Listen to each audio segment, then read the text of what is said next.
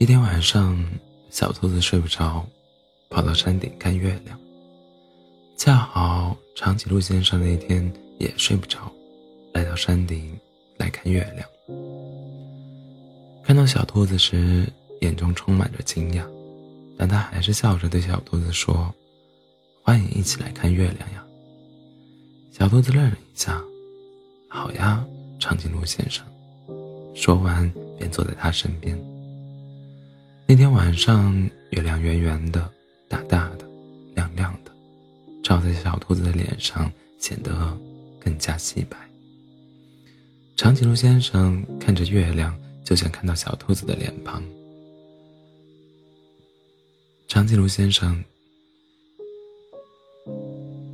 谢谢你陪我一起看月亮。现在我要回家了，再见。小兔子说完，就跑下山。长颈鹿先生还没有说再见，就看见小兔子那奔跑的身影。再见。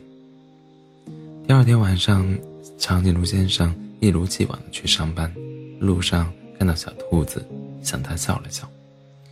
小兔子抱着一大摞摞的书，看到长颈鹿先生的笑，身体不受控的向一边倒。长颈鹿先生猛地上前。拉住了小兔子的手，使它站稳。小兔子脸红了，红得像朝阳。长颈鹿先生不知所措地笑了笑，转身走了。从那以后，小兔子再也没有看到长颈鹿先生。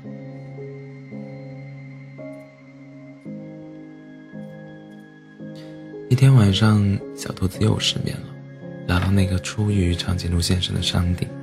看到长颈鹿先生在山顶看月亮，小兔子悄悄地走过去，坐在长颈鹿先生的身边。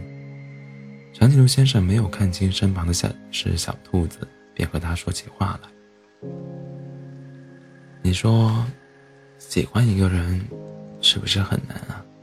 要不然他怎么会感受不到我喜欢他？”小兔子听听了，心里很不是滋味，但还是问：“长颈鹿先生。”喜欢一个人并不难啊，只要你喜欢他，他喜欢你，这就够了，是吗？虽然我们只见过两次面，但是他的样子都让我深深的印在脑中，不会再忘记了。长颈鹿先生把头埋在臂弯，低沉的说：“不要这么悲观嘛，你怎么知道他不喜欢你呢？”小兔子。看了看月亮，继续说：“喜欢是争取来的，不争取又哪来的喜欢？”嗯，你说的对，不争取又哪来的喜欢？我决定了，向他表白。长颈鹿先生抬起头看向月亮，我要把他再次约到这里，这一，这里是我们第一次见面的地方，你说我会成功吗？会的，肯定会的。小兔子知道了，长颈鹿先生也喜欢着自己。这时，长颈鹿先生转头看向小兔子，脸红了。你听了多长时间？没多久。从你问我的第一个问题开始，我一直都在你身边了。小兔子的脸也红彤彤的，但它的眼睛亮亮的，看着长颈鹿先生。有一丝期待。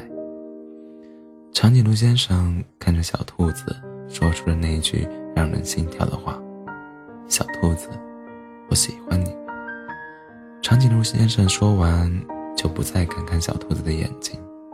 小兔子来到他的耳边，轻轻地说：“长颈鹿先生，我可以把自己托付给你吗？期限是一辈子。”长颈鹿先生看着小兔子说好和你一起。晚安做个好梦。